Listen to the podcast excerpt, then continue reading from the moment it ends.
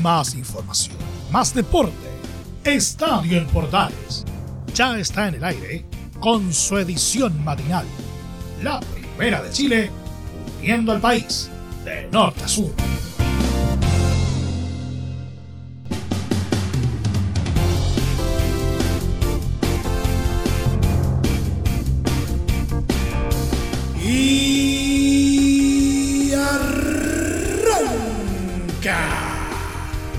Señoras y señores, ¿cómo les va? Muy buenos días, bienvenidos una vez más, bienvenidos al show día jueves y eh, tenemos harto para compartir el día de hoy. Entre otras cosas, el presidente de la ANFP, Pablo Milad, eh, habló, ¿no es cierto?, en el marco de su visita a los clubes de la región de Coquimbo y habló de todo un poco, incluso eh, hizo un análisis respecto al momento de la selección chilena. Vamos a estar eh, enfocándonos en ello. También, vientos de cambio en el fútbol chileno, al menos eso se desprende de la ministra del Deporte, Alexandra Venado, que anunció este miércoles oficialmente ante el Senado el proyecto que impulsará el gobierno para separar definitivamente la ANFP de la Federación Chilena de Fútbol. Vamos a estar hablando de ello también. Además, se viene el inicio de la tercera fase de Copa Chile. También vamos a estar ahondando al respecto de la voz de uno de sus protagonistas, el Audax Club Esportivo Italiano. Los últimos movimientos en los equipos de de primera división, ¿no es cierto? Un recorrido por las ligas y un polideportivo que hoy día incluye voleibol, golf y también una final de la NBA que está que arde. Todo esto en 30 minutos. Arrancamos de inmediato esta nueva entrega de Estadio Portales AM.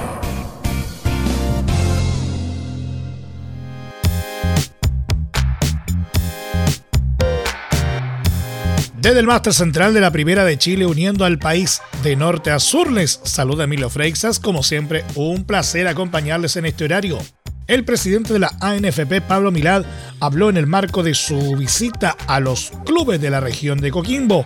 El manda más del ente rector del fútbol chileno hizo su análisis respecto al momento de la selección chilena, además de la influencia de la generación dorada. Bueno, yo creo que eh, yo creo que hay que partir, hay que partir primero desde abajo. Y hemos partido desde abajo con eh, un proceso. Esto es un proceso. Yo creo que los primeros pasos siempre son así. Eh, no estaban todos los que tenían que estar. Hubo chicos que fueron, se contagiaron con COVID hubo lesionados, tuvimos la verdad una mala suerte y el profe no pudo contar con, todos los jugadores. Yo creo que esta, esta gira le sirvió al profe para saber lo que teníamos, los que, con los cuales va a contar y con los que tiene que descartar. Y también tiene una gama de jugadores que no pudieron ir que también son, son jugadores importantes para el fútbol. Muchos de México no pudieron ir por lesión, por COVID, por, por diferentes situaciones, y otros jugadores que todavía están vigentes, que son de la generación dorada. Además, el timonel del balompié nacional se refirió al plantel bicampeón de América. Fue un espejismo en el sentido de la historia. Eh, la generación dorada fue realmente la opción de chicos jóvenes que empezaron a jugar y que, y que eran brillantes y que pudieron ir al extranjero a desarrollar sus potenciales eh, futbolísticos con grandes niveles de exigencia. Y eso es lo que tenemos que hacer hoy en día, por eso también estamos visitando todos los clubes para analizar las políticas deportivas y la inclusión y el desarrollo del fútbol formativo, que es la base de las futuras selecciones. Por eso que el trabajo no es solamente una federación o, de un presidente, es un trabajo de todos los entes que participan en el fútbol, partiendo por las series menores o el fútbol formativo de todas las instituciones del fútbol chileno. Finalmente, le entregó su total respaldo a Eduardo Berizzo.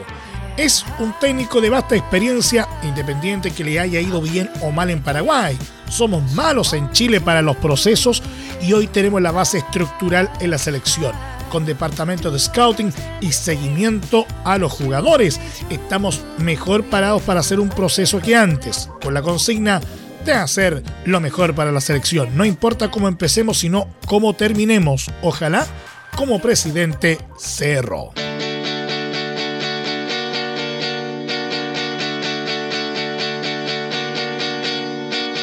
La ministra del Deporte Alexandra Venado anunció este miércoles oficialmente ante el Senado el proyecto que impulsará el gobierno para la separación de la Asociación Nacional de Fútbol Profesional de la Federación.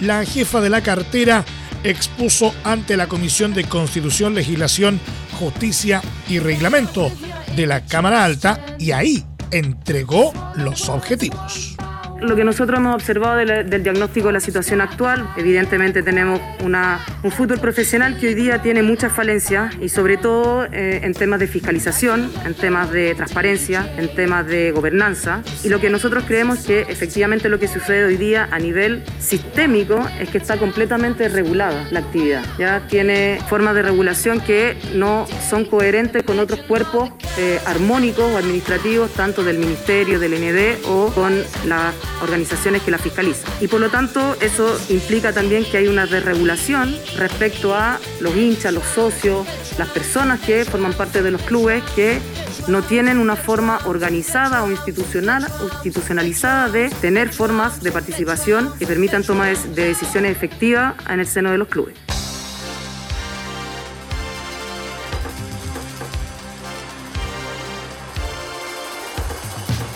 Este jueves arranca la tercera fase de la Copa Chile con el duelo que jugarán en el Estadio Municipal de La Pintana Audax Italiano y San Antonio Unido por la ida de una de las series del torneo.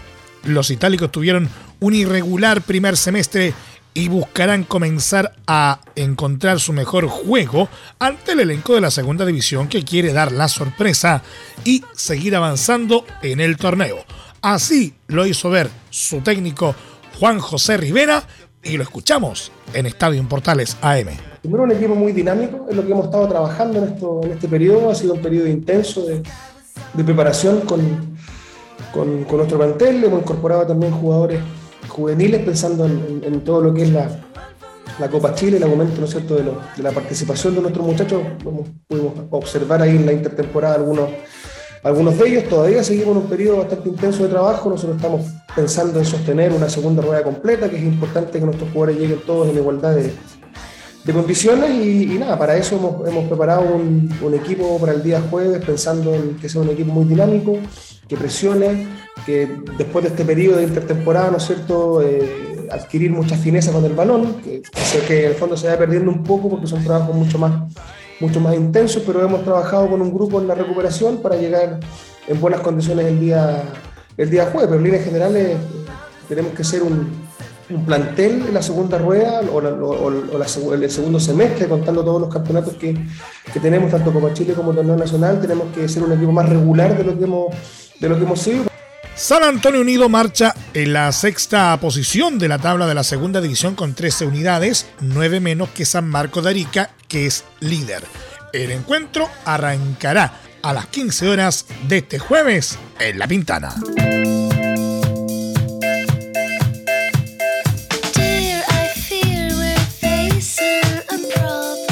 Nos trasladamos a la primera división. El capitán de Colo Colo, Gabriel Suazo, se refirió a la posible partida de Pablo Solari a América y le manifestó su apoyo más allá de donde continúe su carrera, asegurando que su amigo es más importante que el club.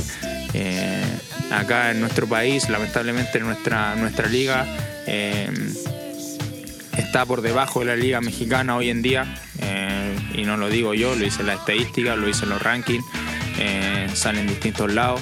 Eh, en la Liga Mexicana juegan jugadores seleccionados de, distintas, de distintos países de, Sudamérica y nosotros lo sabemos, lo sabemos muy bien. Eh, y estoy seguro que, si le toca partir o si le toca quedar, Pablo va a seguir creciendo, va a seguir mejorando día a día para poder cumplir su objetivo y su sueño, que es llegar a jugar Europa, que es lo que yo he hablado con él.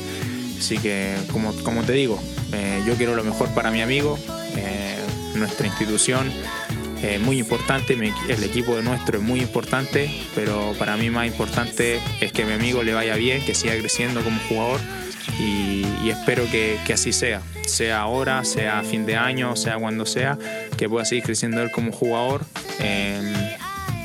para poder cumplir su sueño, que es lo que él quiere.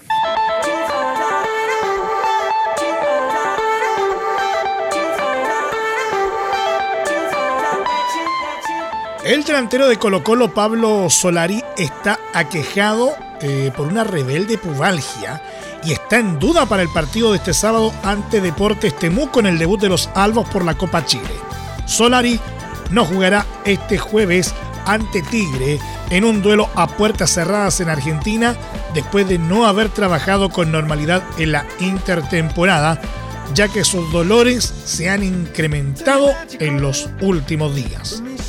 Además, el pibe ha sido noticia por la suculenta oferta que recibió desde América de México, que le provocó gran ilusión de partir del cacique, aunque esta fue rechazada por el club, causando molestia en el jugador. Por ahora, el argentino se queda, aunque el gerente deportivo Daniel Morón y el capitán Gabriel Suazo dejaron en la incógnita la situación.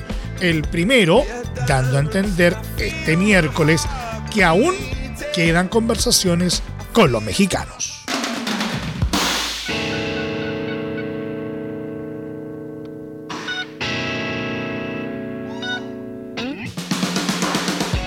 Siempre en Colo Colo, el portero Albo Brian Cortés dio novedades respecto a la recuperación que está teniendo tras pasar por quirófano a causa de una lesión en su rodilla derecha, asegurando que el proceso va mejor de lo esperado. Eh, sí, como tú lo dices, ya me integré el día sábado.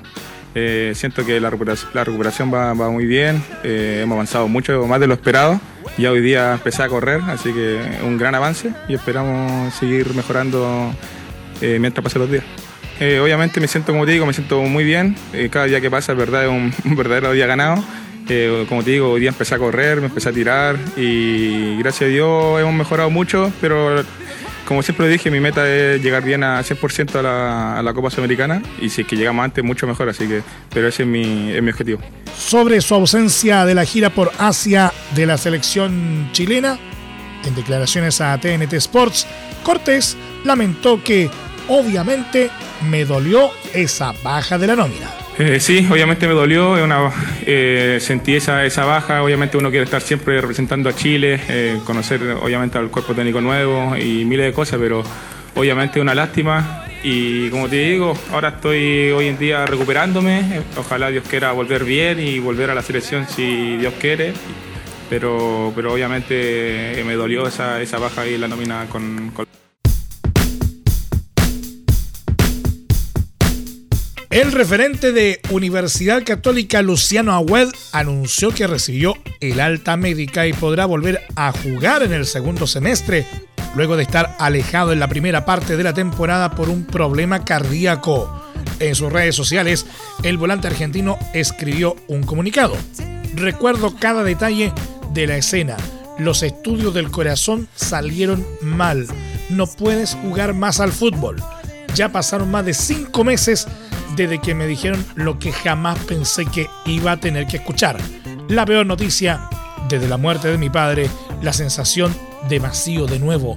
Tres días después entré a quirófano con la esperanza de que el problema no fuera tan severo como para alejarme para siempre de las canchas. Solo pensaba en una cosa, tener la posibilidad de seguir peleando para hacer lo que amo. Continuó. Y acá estoy, batallando como desde que era un pibito que soñaba con jugar en primera. Estoy feliz de contarles que recibí el alta definitiva y podré volver a hacer lo que más me apasiona en la vida, reveló el Luli. De esta manera, Agüed estará a disposición, si así lo requiere, el cuerpo técnico de la UC con miras al segundo semestre de la temporada.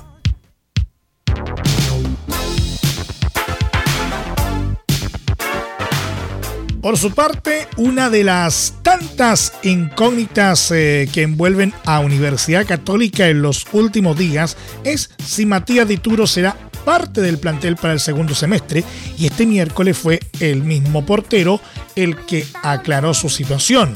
Es que tras terminar su préstamo con Celta de Vigo, el guardameta tuvo que retornar a la escuadra de la franja, pero no se le vio en los entrenamientos desde la pasada semana, pensando en el debut en Copa Chile y ante rumores de otra posible partida en el extranjero.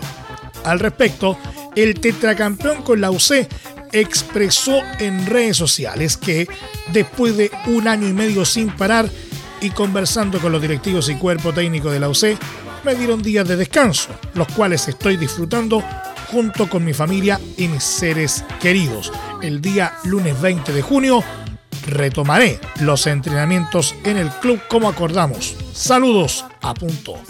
La UC se estrenará este sábado en Copa Chile en la ida ante Unión San Felipe por la tercera ronda del torneo.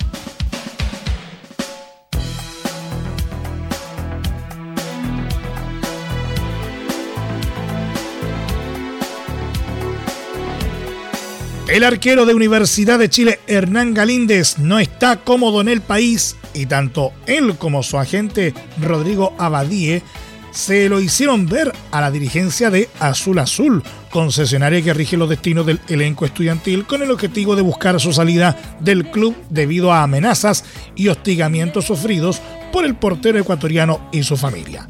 El representante y el jugador ya hablaron con Manuel Mayo, gerente deportivo del elenco laico, y con el presidente de la sociedad anónima Michael Clark. La idea es que Galíndez, quien ya está en Chile tras su paso por la selección de Ecuador, se siente a conversar con la dirigencia para exponerle su caso, el cual presuntamente se acudizó luego del litigio que se dio entre las federaciones de Chile y Ecuador en torno al caso de Byron Castillo, por el cual su familia presionó para buscar una salida. Este deseo de partir coincide con el supuesto interés surgido en Liga Deportiva Universitaria de Quito y en Aucas por el portero. Anteriormente, Galíndez y su familia ya había acusado un hostigamiento, algo que terminó incluso con una denuncia ante el Ministerio Público entre Marco Grande y Marco Chico, media vuelta y vuelta completa. Escuchas Estadio en Portales en la Primera de Chile, uniendo al país de norte a sur.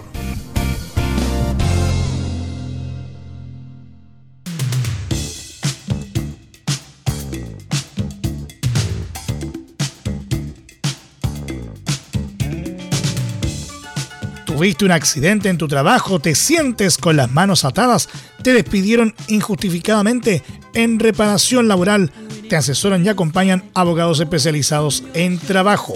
Los resultados lo respaldan. Consulta gratis a lo largo de todo Chile. Encuéntralos en www.reparacionlaboral.cl. Junto a reparacionlaboral.cl seguimos haciendo Estadio en Portales en su edición AM, como siempre, a través de las ondas de la Primera de Chile, uniendo al país de norte a sur. Ivo Basá interpuso una demanda en contra de su ex club Deporte La Serena, acusando despido injustificado tras su salida del cuadro Granate el pasado 16 de abril. El Hueso desarrolló la acción judicial junto a su preparador de arqueros Claudio Arbiza y su preparador físico Ítalo Traverso. Según información de la tercera, la demanda exige un pago de más de 190 millones de pesos por despido injustificado, indebido o improcedente y cobro de prestaciones laborales e indemnizaciones legales, tal como consigna el documento firmado por el abogado Oscar Fuentes. Se plantea que el argumento para el despido de Basay y su cuerpo técnico fue necesidades de la empresa, pero cuatro días después de su salida, la directiva papayera envió una segunda carta de despido aduciendo un desahucio escrito del empleador. La demanda fue acogida por el juzgado del trabajo de La Serena, que también acogió la medida cautelar solicitada, que se trata de la retención del pago que TNT Sports realiza por la televisación, la cual bordea los 200 millones de pesos.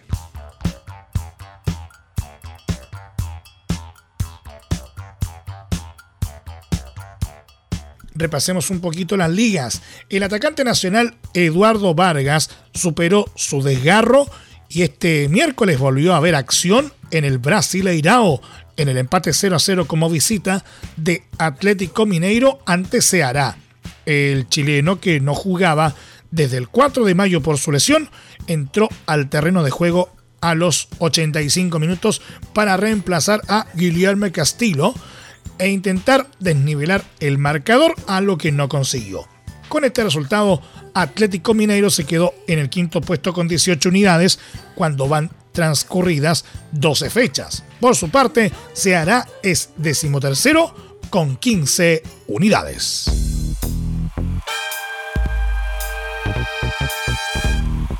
Y nos vamos a nuestro querido polideportivo que viene bastante nutrido el día de hoy. Los primos Esteban y Marco Grimalt dieron un nuevo golpe en el Mundial de Voleibol Playa de Roma, en Italia, luego de instalarse este miércoles en los octavos de final del certamen. Los deportistas chilenos vencieron de manera contundente a los locales Adrián Carámbula y Enrico Rossi por un categórico 21-17 y 21-18 para meterse entre las 16 mejores parejas del torneo. En esa instancia, los vigentes campeones panamericanos tendrán rivales de fuste cuando se vean las caras con los brasileños Alison y Guto. El destacado golfista nacional Joaquín Niemann palpitó el US Open, tercer eh, mayor de la temporada del PGA Tour y que comienza precisamente este jueves, asegurando que se ve con opciones de ganarlo. Niemann señaló en ESPN que los Majors son semanas muy distintas a cualquier otra y todos los jugadores quieren ganar. A cualquier otra semana son semanas que todos los jugadores quieren, quieren ganar y yo creo que se crea mucha expectativa de querer jugar bien. Y yo creo que lo que más trajo últimamente. Eh, en el Master jugué muy bien los primeros dos días y después no, mi golf no fluyó como fluyó los primeros dos días y tengo que tratar de, poder entrar en esa zona que, que, tuve esos primeros dos días.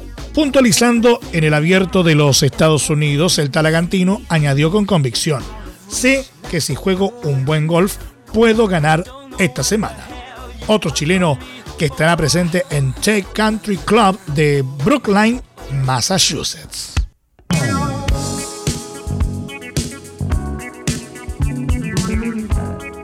Y por último, este jueves desde las 21 horas, Golden State Warriors saldrá en busca de su séptimo título de la NBA ante Boston Celtics, que buscará amargar las celebraciones y estirar la definición de la liga de baloncesto más importante del mundo al séptimo partido. En una final electrizante para definir al mejor de la temporada 2021-2022 de la NBA, los Warriors lideran la serie por 3 a 2 y están a solo un partido de consagrarse nuevamente para lo que deberían ganar el sexto partido de las finales. Steve Kerr, técnico de Golden State, afirmó que sus éxitos solo se deben al estar alrededor de superestrellas. Solo estoy alrededor de la gente correcta. Si estás alrededor de superestrellas por un tiempo suficiente, conseguirás residuos de éxito, afirmó Kerr en conferencia de prensa. Por su parte, Ime Udoka, técnico de Boston Celtics, aseguró este miércoles que su equipo ya ha vivido estas situaciones al referirse a partidos de playoffs con la victoria como única opción para evitar la eliminación y que eso le da confianza. Sabemos que Golden State es un equipo inteligente, bien entrenado, que no se va a derrotar solo. Tienes que ganarles. La confianza es que ya vivimos estas situaciones, pero debemos jugar mejor ofensivamente, apuntó.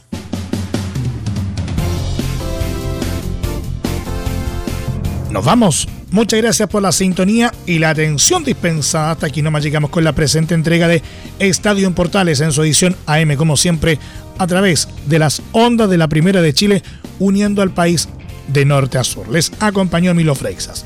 Muchas gracias eh, por habernos sintonizado a través de las distintas plataformas de portales digital, a través de los medios unidos en todo el país y, por cierto, a través de la Deportiva de Chile, radiosport.cl. Continúen en sintonía de portales digital porque ya está aquí Leo Mora y la mañana, al estilo de un clásico, portaleando a la mañana.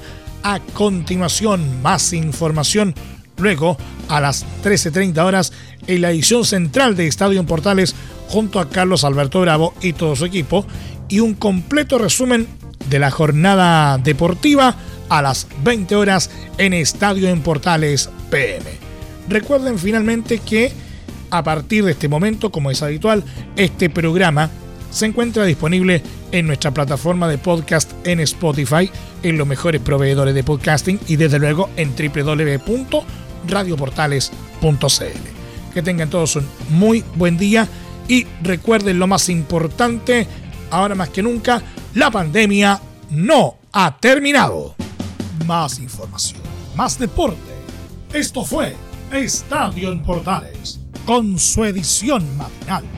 La primera de Chile, viendo al país de norte a sur.